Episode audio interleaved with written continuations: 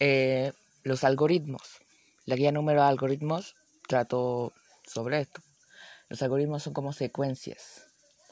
Por ejemplo, ir a comprar. Cuando vas a comprar, tú escoges algo, lo compras, te lo llevas. Son pasos que haces para hacer algo. Y eso. Eso es lo que yo creo.